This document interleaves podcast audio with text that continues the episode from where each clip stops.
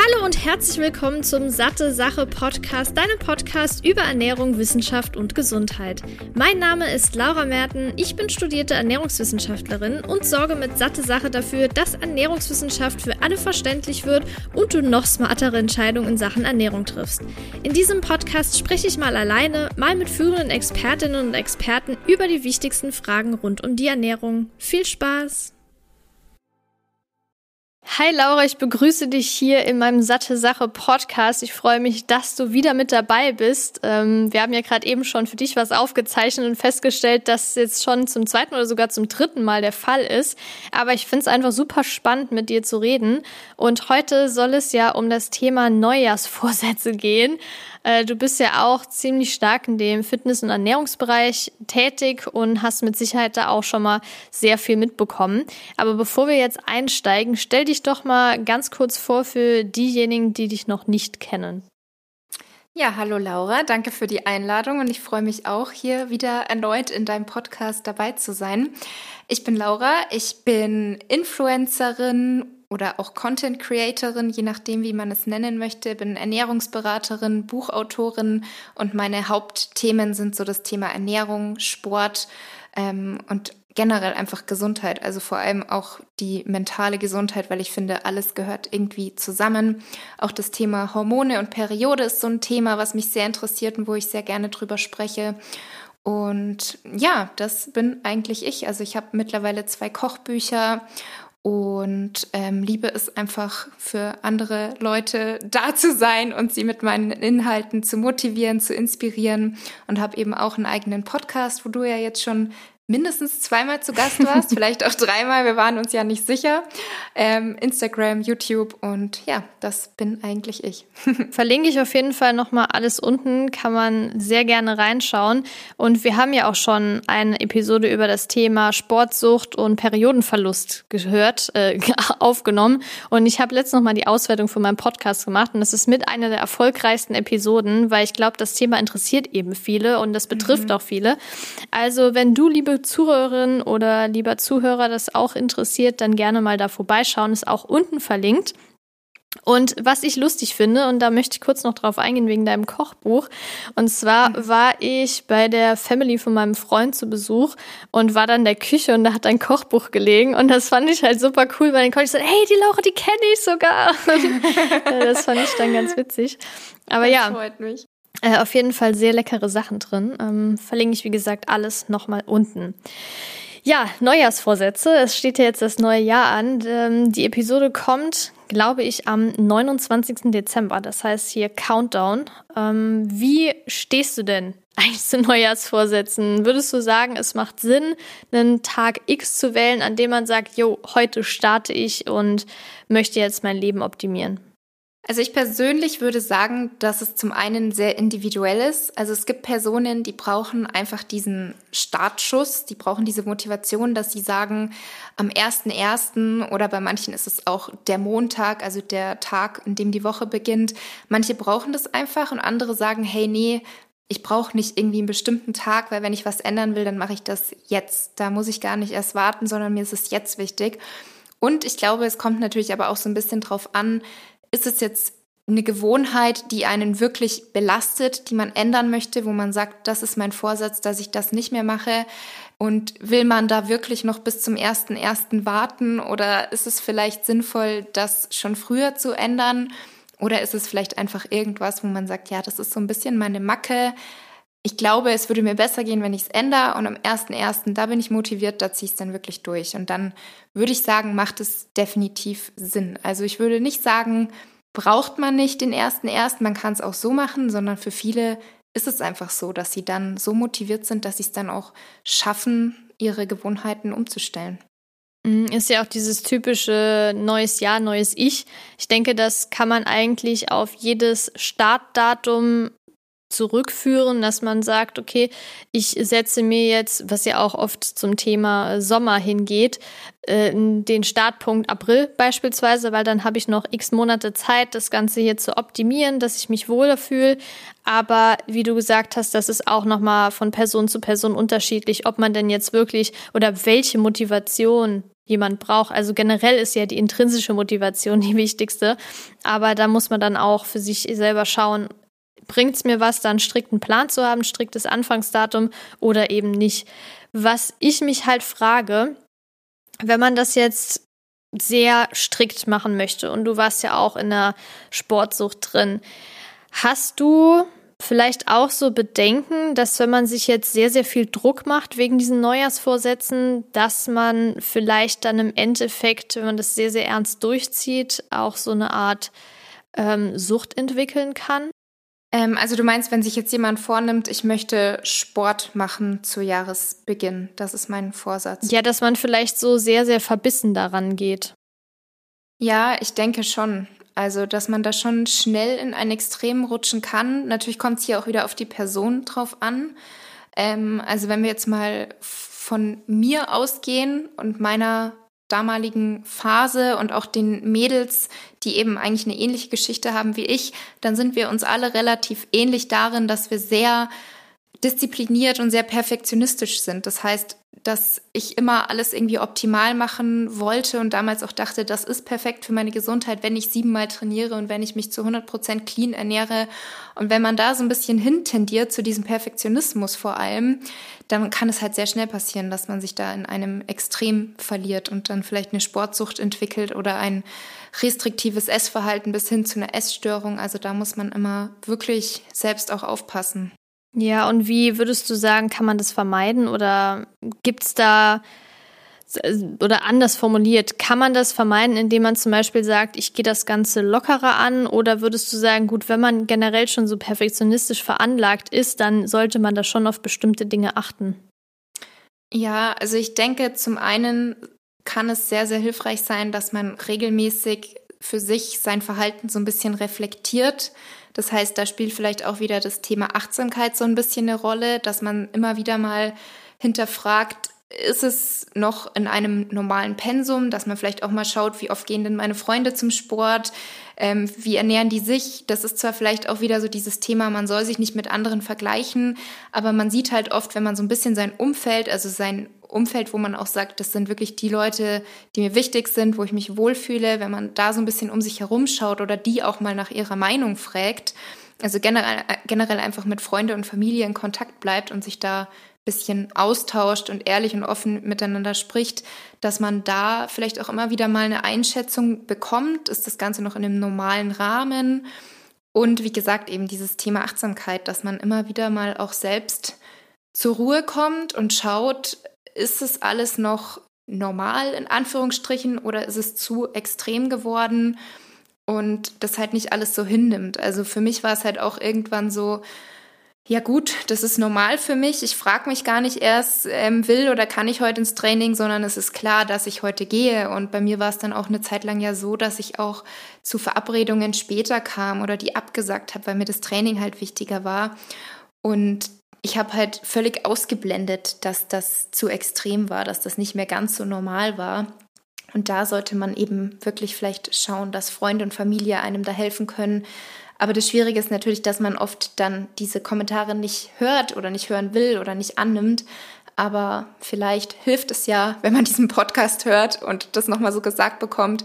Vielleicht fällt einem ja dann auch so ein bisschen auf, falls man jetzt in der Situation steckt oder eben auch dazu tendiert, dass man ganz kurz mal auch ehrlich zu sich ist und sagt, hey, stimmt, eigentlich hat meine Familie schon ein paar Mal was zu mir gesagt, aber ich habe es nie so wirklich wahrgenommen. Vielleicht sollte ich noch mal selber drüber nachdenken, ob ich da zu sehr mich verrannt habe. Ja, total. Also ich war ja selbst in einer Ess- und Sportsucht und kann daher genau sagen, dass es eben das komplette Leben einnimmt. Also ich habe dann auch irgendwann realisiert, oh Laura, dein ganzes Leben dreht sich gerade um Ernährung und Sport und das sollte nicht der Weg sein. Es sollte die Ernährung sich an das Leben anpassen, an den Alltag und nicht andersrum. Und wie du gesagt hast, dass man dann später zu Freunden kommt und sowas, weil man gerade noch das Training priorisieren möchte, das ist einfach auch super traurig und so ging es mir aber ähnlich. Ich habe auch nie unterwegs gegessen oder sowas und wenn beispielsweise einen Salat und hatte danach meistens ein schlechtes Gewissen. Und was bei mir leider die, der Auslöser war, dass ich wachgerüttelt wurde, war, dass ich kurz vor einer Herzmuskelentzündung war, weil ich eben an zwei Tagen hintereinander mit einer Erkältung Sport gemacht habe. Und an dem ersten Tag habe ich schon Kreislaufprobleme bekommen, bin da auch fast rumgekippt, habe da auch gelegen mit Beinen hoch und alles, also war schon wirklich äh, krass und habe dann aber nie drüber nachgedacht, puh, ich sollte vielleicht am nächsten Tag mal nicht ins Training gehen, sondern bin nochmal ins Training gegangen. Und das war jetzt nicht so, dass ich sagen würde, ich habe mich jetzt mal ganz locker aufs Fahrrad gesessen, ein bisschen gestrampelt, ein bisschen geschwitzt und so, sondern nee, ich habe dann krass Kraftsport gemacht, mich ausgepowert und es ist so krass einfach, dass das passieren musste oder fast passieren musste, dass ich da wach geworden bin und gedacht habe, ey Laura, das, was du gerade machst, das ist scheiße, das, das macht deinen Körper kaputt, das macht deine Psyche kaputt. Und ich war dann auch auf diesem krassen Clean Eating Trip und habe mir gar nichts erlaubt und meine Psyche war im Eimer und das ist, glaube ich, wirklich was, wie du auch gesagt hast, dass man vielleicht mal schaut, okay, wie ist das bei meinem Umfeld? Meine Freunde, Freundinnen, die gehen gemeinsam was essen, die treffen sich mal äh, um abends was trinken zu gehen. Ob man jetzt Alkohol trinkt oder nicht, ist ja egal, aber einfach mal andere Sachen zu priorisieren, das Wochenende zu nutzen, um vielleicht zu entspannen, um was zu unternehmen, jetzt vielleicht mal eine Sportpause zu machen oder unter der Woche, es ist ja sowieso schon der Alltag super stressig, warum muss man da jetzt noch unbedingt Sport reinquetschen? Also ja, ich glaube, man kann zusammenfassen, dass die Ernährung sich dem Leben anpassen sollte und nicht andersrum. Ja, und ich denke auch, wenn man sich jetzt selber fragt, ja, ist es bei mir noch in einem normalen Rahmen oder vielleicht nicht mehr, da können schon so kleine Fragen wie zum Beispiel, fühlst du dich schlecht, wenn du mal zu einem Training, wo du eigentlich dachtest, da gehst du hin, wenn du doch nicht hingehen kannst, weil es mhm. zeitlich nicht schafft oder weil es dir nicht gut geht? Oder auch so Dinge wie, kannst du spontan irgendwas untertags essen? Also wenn dich spontan jemand fragt, hey, hast du Lust, ähm, am Christkindlmarkt ein Crepe zu kaufen oder hast du Lust, heute Abend essen zu gehen und das ist spontan und nicht eingeplant. Und wenn man da merkt, das bringt einen in eine Stresssituation und man hat direkt das Gefühl, oh, ich muss das aber dann mit dem Training kompensieren oder oh, da muss ich aber dann weniger essen. Diese Gedanken deuten eigentlich schon direkt darauf hin, dass das nicht mehr so ist, wie es in einem gesunden Rahmen sein sollte. Bin ich komplett bei dir. Was ja auch das komplette Gegenteil eigentlich sein kann, ist, dass man sich vielleicht zu hohe Ziele setzt und dann merkt, boah, das kann ich gar nicht schaffen, ohne dass ich meinen Körper jetzt zu sehr stresse, ohne dass ich jetzt meinen Lebensstil komplett ändern muss, meinen Alltag anpassen muss. Siehst du denn auch das Problem darin, wenn man jetzt sagt, okay, ich habe jetzt einen strikten, einen strikten Anfangspunkt, ich habe ein striktes Ziel, dass man dann vielleicht eher die Motivation verlieren kann? Und was sind so deine Tipps, um auch am Ball zu bleiben? Was, wie setzt man sich jetzt realistische Ziele? Ja, also ich habe da tatsächlich sogar auch schon mal, ich glaube, letztes oder vorletztes Jahr zum Jahresbeginn eine Podcast-Episode gemacht, weil ich mir dachte, das hilft bestimmt vielen, wie kann man Gewohnheiten umstellen. Also was, glaube ich, ganz, ganz wichtig ist, ist, dass man nicht ein großes, konkretes, festes Ziel hat. Also das kann natürlich sein, dass man das so im Blick hat, dass man darauf hinarbeitet, aber ich glaube, es ist hilfreicher, wenn man kleine Zwischenziele hat und dass man eben einerseits auch bei dieser Zielerreichung den Perfektionismus so ein bisschen ablegt, weil es kann nicht immer alles perfekt laufen. Also es wird so oder so irgendein Hindernis kommen. Zum Beispiel auch bei einer Diät. Das kann nicht ähm, steil bergab gehen, das Gewicht, sondern es kommt immer irgendwas vielleicht dazwischen. Sei es blöderweise eine Verletzung, Krankheit, irgendwelche anderen Zwischenfälle. Man muss damit rechnen, dass irgendwelche Hindernisse kommen, weil sonst wäre das Leben ja auch langweilig, wenn nichts kommen würde. Und deswegen sollte man sowas vielleicht schon mal einplanen oder halt im Hinterkopf behalten, dass man nicht total überrascht dann ist, wenn was dazwischen kommt. Ähm, und eben, dass man sich, wie gesagt, diese Zwischenziele setzt und dann auch, wenn man ein Zwischenziel erreicht hat, dass man die Erfolge feiert, dass man auch mal wirklich kurz innehält und sagt, yo, das habe ich jetzt geschafft, weil oft ist es ja egal jetzt im gesundheitlichen Bereich oder auch im beruflichen Bereich, oft arbeitet man nur so von Ziel zu Ziel zu Ziel mhm. und feiert eigentlich gar nicht so richtig seine Erfolge und das ist eigentlich falsch. Also das sollte man definitiv nicht machen, sondern da auch immer wieder mal kurze Belohnungsphasen einbauen. Also würdest du sagen, bei dem Punkt spielt Selbstliebe und Selbstachtung eine große Rolle? Ja, definitiv auch, würde ja. ich schon sagen. Also generell glaube ich, ist Selbstliebe hängt schon definitiv auch mit Gesundheit zusammen, weil Selbstliebe bedeutet ja, also natürlich ist hier mal die Frage, wie definiert man den Begriff für sich? Selbstliebe würde ich jetzt sagen, bedeutet nicht, dass man alles, alles an sich liebt, weil es gibt ja immer irgendwelche Dinge, wo man sagt, hm, das stört mich ein bisschen an mir oder hätte ich gern anders, aber man akzeptiert's. Also man nimmt sich halt trotzdem so. Man mhm. muss ja nicht jede Ecke lieben. Das ist ja wie beim Partner. Da liebt man vielleicht auch nicht alles, alles, alles, aber man nimmt ihn trotzdem so und so, wie er im Gesamtpaket ist, liebt man ihn halt. Mhm. Und ich glaube, das ist eben auch bei sich selber ganz wichtig. Und nur wenn man sich selber so annimmt, wie man ist, dann fühlt man sich auch wohl. Und wenn man sich wohl fühlt, dann kann man auch viel besser mit diesem Thema Sport und Ernährung und so weiter umgehen. Weil wenn man sich selber nicht so annimmt, wie man ist und man sich selber nicht liebt, sondern vielleicht sogar hasst, dann rutscht man natürlich sehr, sehr schnell in so eine Sportsucht, Essstörung, weil man halt ständig das Gefühl hat, man muss was ändern, man muss was optimieren, es ist immer noch nicht genug und man mag sich immer noch nicht. Das ist ja auch dieses, man macht eine Diät, eine Diät, eine Diät, man nimmt immer mehr ab, aber man wird eigentlich nicht glücklicher. Aber man dachte, Gewicht XY macht einen glücklich, aber oft ist es ja nicht so. Und da ist aber halt das Traurige, dass es immer erst irgendwas sein muss, was passiert, also irgendwas Schlimmes, bis man dann wirklich mal aufwacht. Ja, das ist echt schlimm, dass sowas überhaupt passieren muss. Aber es geht sehr vielen Menschen so. Ich meine, ich, ich kann damit äh, relaten. Ich weiß, wie es ist, wie schnell man in sowas reinrutschen kann. Was würdest du denn sagen, außer dass man jetzt wirklich Zwischenziele setzt, sich auch feiert und sowas? Was sind denn realistische Ziele und wie kann ich jetzt den optimalen oder für mich passenden Einstieg finden, wenn ich sage, ich möchte jetzt ähm, realistisch gesehen einfach mal nächstes Jahr ein bisschen mehr mich bewegen, ich möchte mehr rausgehen, ich möchte gesünder, mich gesünder ernähren ich möchte mal ein bisschen mehr kochen selber, andere Snacks zubereiten, nicht so viel ungesunde Sachen zu essen. Was ist da so der gute Einstieg? Also ich denke, erstmal ist es wichtig, dass man so ein bisschen seine eigenen Gewohnheiten erstmal kennenlernt oder seine eigenen Muster erkennt und versteht. Also was hat sich vielleicht eingeschlichen, was mich auch gerade daran hindert, dass ich diese ähm, Vorsätze, die ich da habe, umsetzen möchte. Also was hindert einen oder was hat einen in der Vergangenheit gehindert, dass man sich da erstmal so ein bisschen im Klaren wird, also sich darüber das sich darüber bewusst wird ähm, und dann eben auch wirklich einen konkreten Plan aufstellt. Also das klingt immer so blöd mit, oh, du brauchst einen Plan. Aber wenn man einfach nur sagt, oh, mein Vorsatz ist, ich möchte im nächsten Jahr gesünder leben oder mehr Sport machen, dann ist das halt so total ähm, unpräzise. Also dann weiß man ja gar nicht, wo soll man eigentlich anfangen, was soll man jetzt machen und dann wird's halt oftmals auch nichts.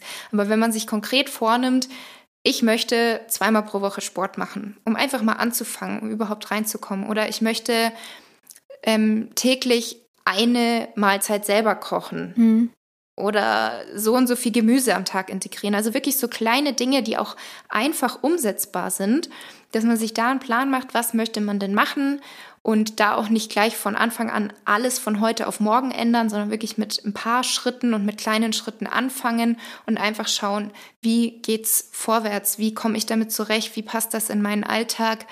Ähm, da dann eben auch wieder darauf vorbereitet sein, dass Hindernisse auftreten können und sich auch nicht zurückwerfen lassen, wenn es mal ein, zwei Tage nicht so gut läuft. Das ist auch vollkommen okay. Wichtig ist halt, dass man dran bleibt. Also das ist, glaube genau. ich, das Aller, Allerwichtigste, die Kontinuität, dass man wirklich dran bleibt. Ähm, und auch akzeptiert, wenn es mal schlechte Tage gibt, wenn es mal Phasen gibt, wo man weniger motiviert ist, da dann nicht wieder komplett aufgeben und sagen, boah, ich schaff's eh nicht und bringt mir gar nichts und ich fühle mich eh nicht besser, sondern da dann trotzdem dranbleiben. Also akzeptieren, dass es diese Tage oder diese Phase gibt, aber nicht gleich alles hinschmeißen und aufgeben, sondern wirklich dranbleiben. Und ansonsten finde ich auch noch sehr, sehr wichtig, dass man sein Umfeld anpasst. Also, dass man auch schaut, ist vielleicht mein Umfeld, also ist es eher unterstützend oder hat es mich bisher vielleicht eher gehindert? Und das können zum einen natürlich Personen sein, die einen entweder unterstützen bei dem, was man machen möchte. Zum Beispiel der Partner, dass der sagt, hey, ich mache mit, wir ziehen das zusammen durch. Aber es gibt natürlich auch Partner, die verstehen das überhaupt nicht. Also ich hatte zum Beispiel auch mal eine Coaching-Klientin, ähm, die hatte Ernährungscoaching bei mir und die wollte sich einfach gesünder ernähren, die Ernährung umstellen, mehr selber kochen, auch ab, ein bisschen abnehmen. Und der Partner hat sie halt überhaupt nicht unterstützt. Der fand komisch, was sie da kocht, der wollte nicht mitmachen. Und das ist natürlich super schwierig. Also mhm. dann ist man halt auch selber, dann lässt man sich so total runterziehen und hat niemanden zu Hause, der sagt, hey, komm, wir kochen jetzt, sondern eher so, ja, was machst du denn schon wieder? Und das ist natürlich schwierig. Und deswegen spielt das Umfeld eine ganz, ganz große Rolle. Genauso auch in der Arbeit, wenn die Kollegen ständig mit irgendwelchen Snacks und Kuchen ankommen. und dann vielleicht auch noch, wenn du ablehnst, also wenn du schon dann auch noch so stark bist und sagst, nein, danke, heute nicht, und sie dir das dann erst recht unter die Nase halten, das ja. ist natürlich auch nicht unterstützend. Und deswegen würde ich das Umfeld zum einen einweihen, dann vielleicht auch überlegen, kann ich es irgendwie anpassen, dass ich eher die unterstützenden Leute ähm, um mich herum habe, aber auch ähm, so Kleinigkeiten wie, dass man selber zu Hause auch schaut, hat man irgendwie die Kekse oder die Süßigkeiten immer griffbereit? Ist es so, dass ich dran vorbeigehe und mir was nehme? Oder kaufe ich sie vielleicht auch eine Zeit lang erstmal gar nicht ein oder verstecke ich sie in irgendwelchen Schränken, wo ich nicht ständig hingreife.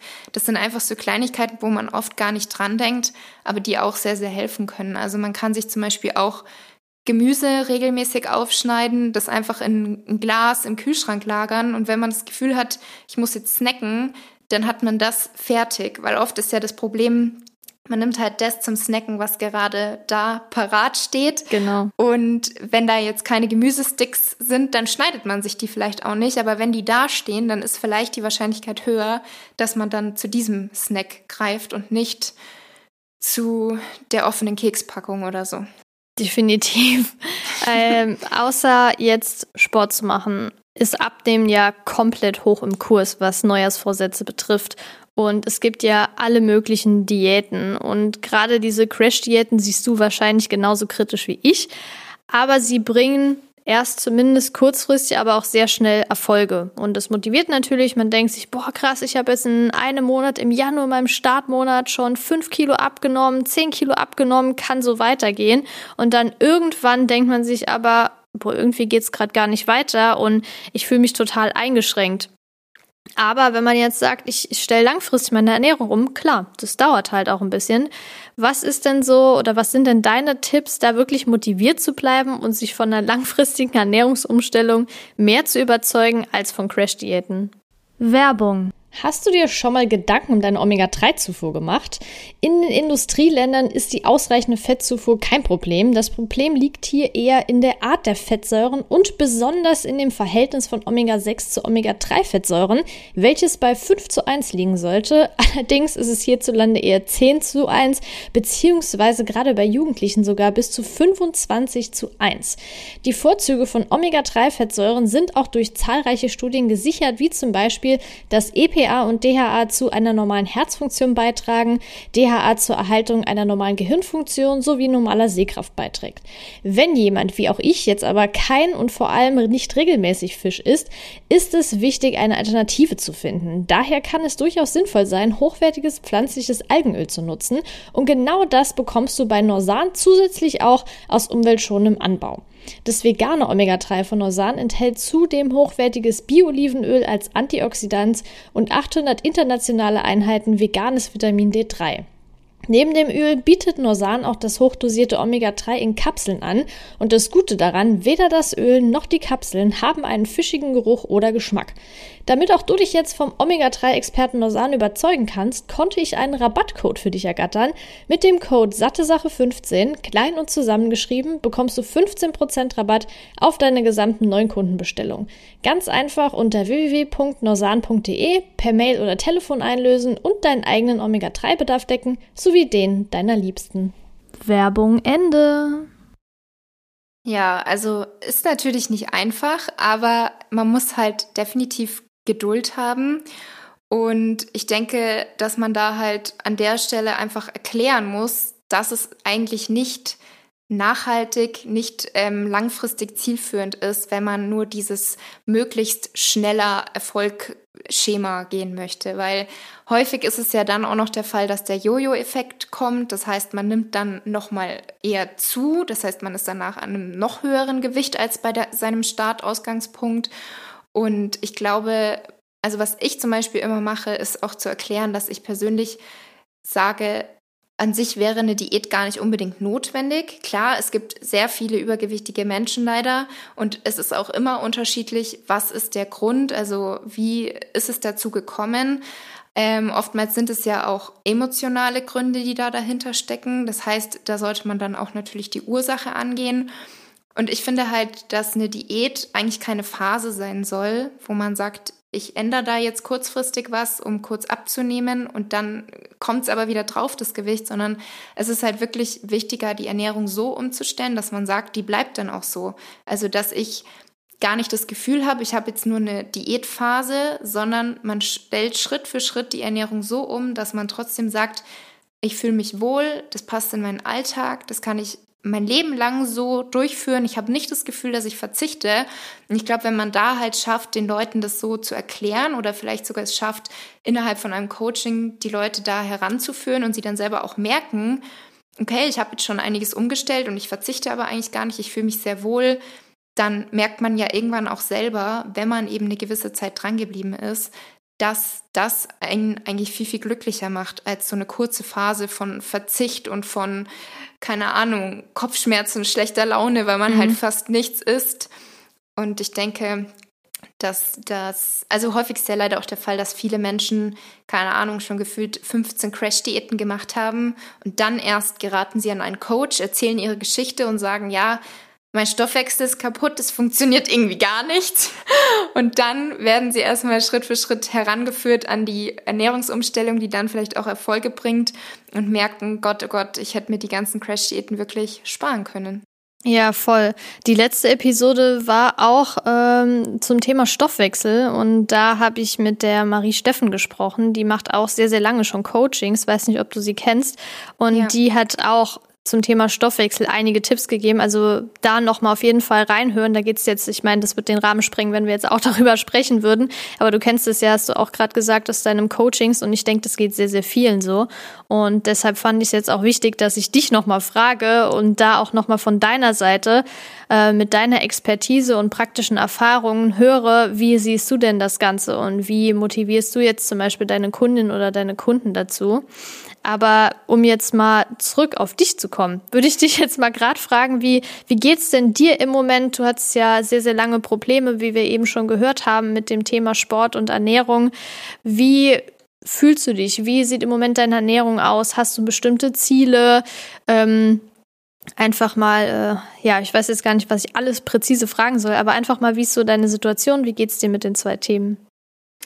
Also, ich hatte vor circa zehn Wochen eine angerissene Sehne beim oh. Adduktor vom Yoga, also von der Sportart, wo man eigentlich am wenigsten denkt, man verletzt sich. ja, aber aha, ja. Ne, Yoga ist gar nicht so harmlos. Ja. Ist es auch nicht. Ich glaube, viele denken es einfach falsch. Aber für mich war es trotzdem irgendwie ärgerlich, weil ich halt nicht irgendwie den ersten Tag Yoga gemacht habe und mich zu sehr gedehnt habe, sondern ich weiß nicht, ich habe eine Bewegung gemacht, die ich immer mache und auf einmal ist halt passiert. Mhm. Ähm, auf jeden Fall musste ich dann halt circa sechs bis sieben Wochen, also mindestens sechs Wochen, meinte der Arzt, absolute Ruhe. Das heißt kein Beintraining, kein Po-Training. Ähm, was natürlich nicht so cool für mich war, weil das ist eigentlich so meine liebste Trainingseinheit und generell ist es halt ähm, ja bisschen blöd, wenn man so eingeschränkt ist und belastet ist. Aber was ich da auf jeden Fall schon mal sagen kann, ich konnte viel, viel besser und lockerer damit umgehen, als es damals zu meiner extremen Phase der Fall mhm. gewesen wäre. Also ich glaube, Damals hätte mich das wahnsinnig gemacht. Ich hätte vielleicht auch akut meine Kalorien ähm, ähm, reduziert, weil ich ja Angst gehabt hätte, ich nehme jetzt zu, weil jetzt kann ich nicht so trainieren wie sonst und jetzt wird sich mein Körper verändern, ich verliere meine Definition, meine Muskeln. Also mich hätte das damals viel, viel mehr gestresst und jetzt war es echt eher so, dass ich mir halt dachte, okay, es war jetzt echt unnötig, also warum ist mir das jetzt passiert? Ich verstehe es nicht, aber ich kann es nicht ändern, ich muss es akzeptieren, es ist jetzt einfach so.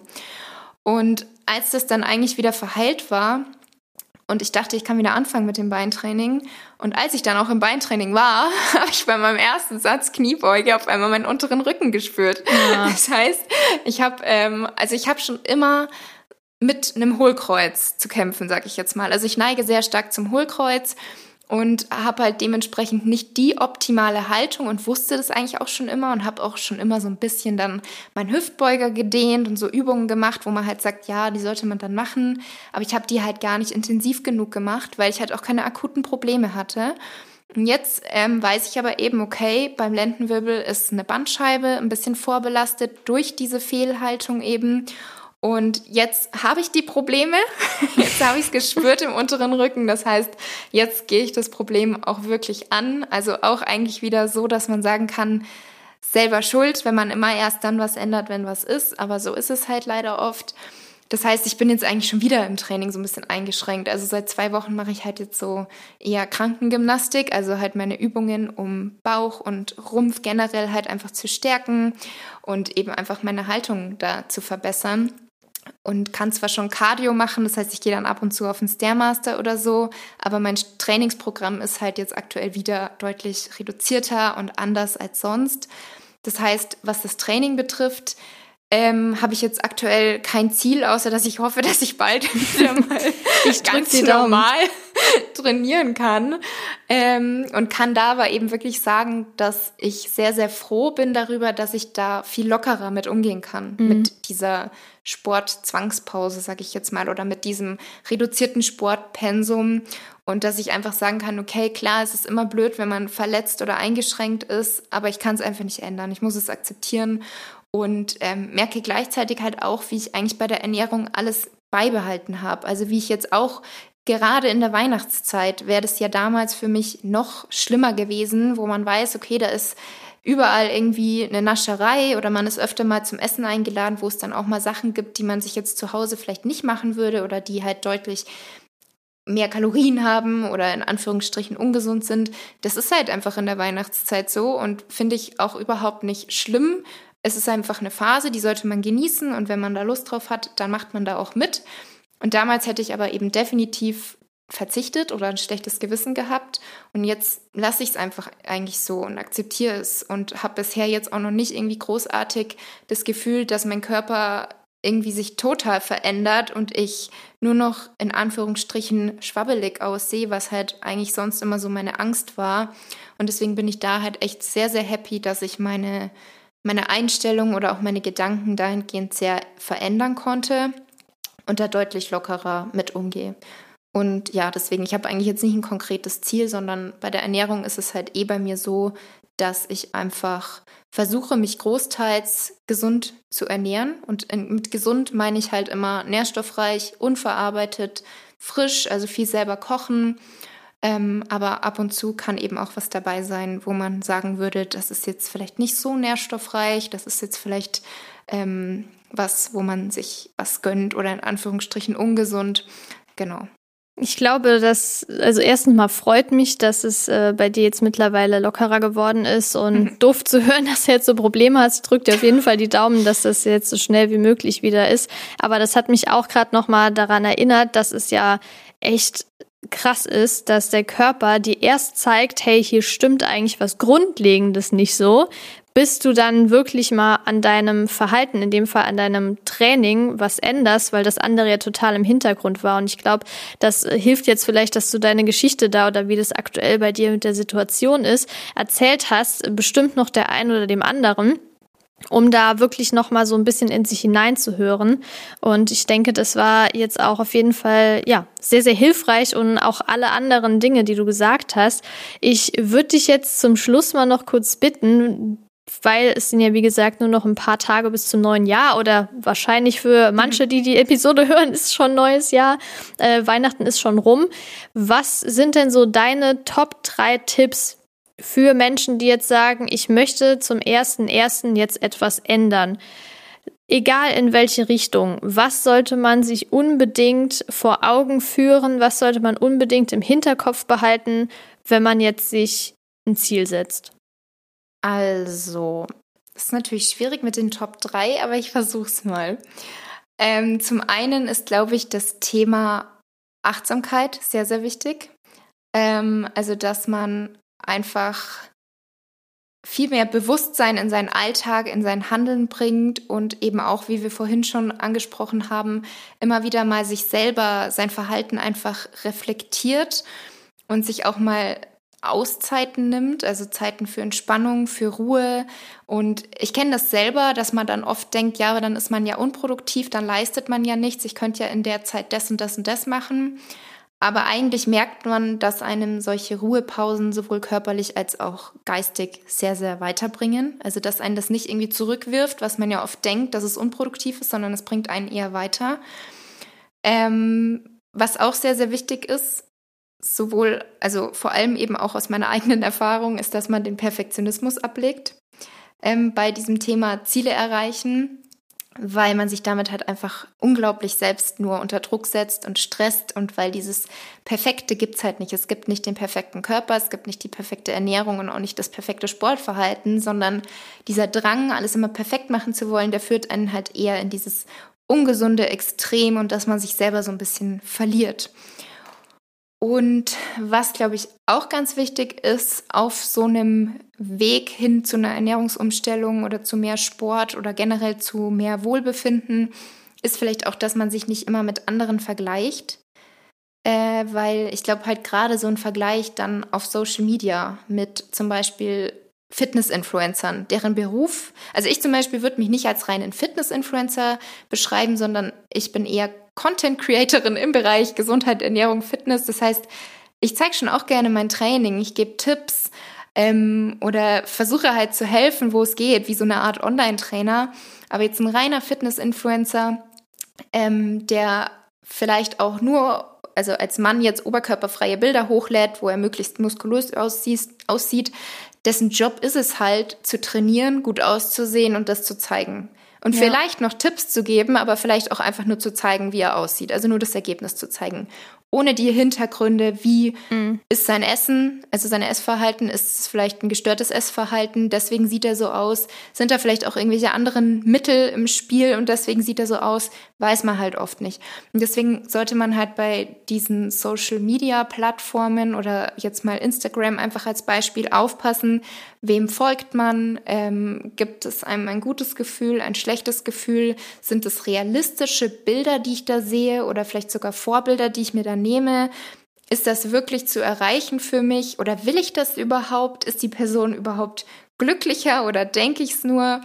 Aber natürlich auch jetzt irgendwie mit Freunden, da muss man sich auch nicht vergleichen. Es ist halt immer wichtig, klar, man darf sich inspirieren lassen und man kann auch gewisse Personen nehmen, wo man sagt, das, die motivieren mich total und da, wo die sind, das möchte ich auch erreichen. Aber man sollte sich nicht vergleichen und man sollte auch nie sagen, ich will eins zu eins das Gleiche machen oder erreichen wie die Person, weil jeder ist halt anders. Also ist es halt nicht mal nicht möglich und auch nicht notwendig. Mm, ich denke, man, also erstmal danke für die drei Tipps, die sind auf jeden Fall sehr, sehr hilfreich. Ich denke auch, dass man im Freundeskreis sich, wie du ja eben schon gesagt hast, eher die Motivation nehmen soll, jetzt nicht irgendwelche toxischen Beziehungen führen, die einem nicht gut tun. Man sollte sich jetzt auch nicht denken, äh, oder ich denke, ein unrealistisches Vorbild ist jemand, wo man direkt schon sagt, boah, das könnte ich niemals durchziehen. Und ich finde, das ist allein schon äh, eine Aussage oder ein Gedankengang, der dir zeigen soll, das ist jetzt nicht unbedingt ein Vorbild, was äh, für mich realistisch eben ist, sondern dass man jetzt zum Beispiel im Freundeskreis sieht, hey, äh, meine Freundin, die geht jetzt äh, dreimal die Woche zum Sport, die kocht selber äh, öfter, das ist komplett realistisch, finde ich.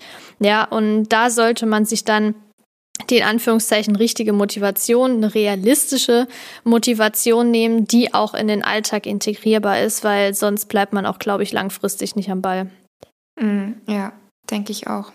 Okay, Laura, dann vielen, vielen Dank. Es war auf jeden Fall aufschlussreich und ich denke auch motivierend und zielführend für viele, die hier zugehört haben. Ich verlinke, wie gesagt, nochmal alles um dich zu dir unten in der äh, Episodenbeschreibung. Genauso auch nochmal die andere Episode, die wir aufgenommen haben. Da gehst du nochmal spezifischer auf das Thema Sportsucht, Amenorrhoe, also Periodenverlust ein, für diejenigen, die sich auch dafür interessieren.